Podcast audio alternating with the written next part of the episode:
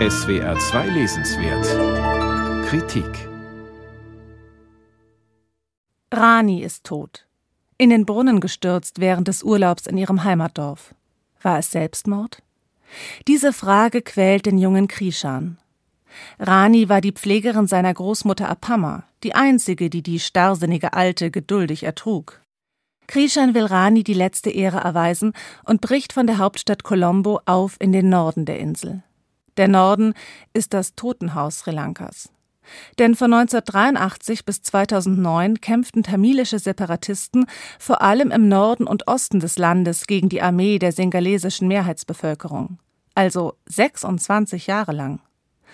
Besonders in der letzten Phase des Bürgerkriegs verübten beide Seiten grauenhafte Kriegsverbrechen an der tamilischen Zivilbevölkerung. Bombardierung, Folter, Vergewaltigung, Zwangsrekrutierung von Kindersoldaten, Massaker. Krishan hat von all dem nichts mitbekommen. Er ist zwar selbst Tamile, aber aufgewachsen in der Hauptstadt. Zur Zeit der schlimmsten Kriegsgräuel war er in Delhi zum Studieren, Kiffen und Feiern bis er durch Internetdokumentationen über den Krieg und den Einfluss seiner politisch engagierten Freundin Anjum die eigene Tatenlosigkeit erkannte. Zurück im inzwischen befriedeten Sri Lanka sucht Krishan sich einen Job bei einer NGO und versucht seitdem, das Trauma des Krieges zu begreifen. Nach Norden, so der Titel von Anouk Arut Pragasams mit großer Feinfühligkeit geschriebenen Roman, der 2021 völlig zu Recht auf der Shortlist zum Booker Prize stand. Der 1988 geborene Autor selbst stammt wie sein Romanheld aus einer wohlhabenden tamilischen Familie in Colombo. Auch er blieb, wie er in Interviews sagt, vom Krieg verschont und sieht es vielleicht gerade deshalb als seine Aufgabe, den Opfern der Gewalt eine Stimme zu geben. Opfern wie Rani, die Krishan durch seine NGO-Arbeit während eines Aufenthalts im Norden kennenlernt und zur Pflege seiner Großmutter nach Colombo holt. Doch Rani ist gefangen in Depression. Ihr älterer Sohn fiel im Kampf. Der jüngere war etwa zehn Jahre alt, als er auf der Flucht von einem Granatsplitter getötet wurde. Rani musste ihr totes Kind auf der Straße zurücklassen und mit der Tochter um ihr Leben rennen.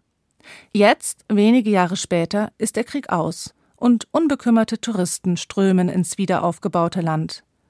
Doch Ranis Psyche hat den Schrecken des Krieges nicht verkraftet. Die Ärzte versuchen Ranis Schmerz mit Antidepressiva und Elektroschocks aufzubrechen. Trauer hat in Friedenszeiten keinen Platz. Anouk Arut Pragasam erzählt die Geschichte von Rani stellvertretend für das Trauma eines ganzen Landes, und zwar in einer hochpoetisch fließenden Sprache. Nach Norden ist zwar nicht in der Ich-Form geschrieben, dennoch erlebt man die Geschichte aus der Perspektive Krishans, der während der langen Zugreise die vergangenen Geschehnisse reflektiert.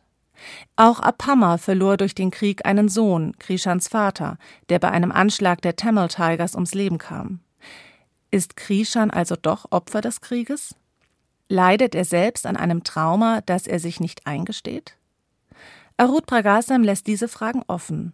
Aber er pflicht hinduistische und buddhistische Legenden ein und legt dadurch die Fährte zu einer philosophischen Lesart des Romans. Krishan erinnert an Siddhartha, den verwöhnten Prinzen, der, einmal mit dem Elend der Welt konfrontiert, sein Leben radikal neu ausrichtet. Über das Schicksal der toten Rani schließlich findet Krishan zu einer neuen Klarheit des Bewusstseins. Die Schilderung der Verbrennung von Ranis Leichnam ist ebenso drastisch wie poetisch und zeigt die Endlichkeit des Lebens als Befreiung und Trost. Anouk Arut Pragasam ist ein Roman gelungen, der mehr über das Trauma eines Landes erzählt, als die meisten historischen Berichte es je könnten und der zugleich ein philosophischer Text von großer sprachlicher Schönheit ist, der einen erschüttert und erfüllt zurücklässt.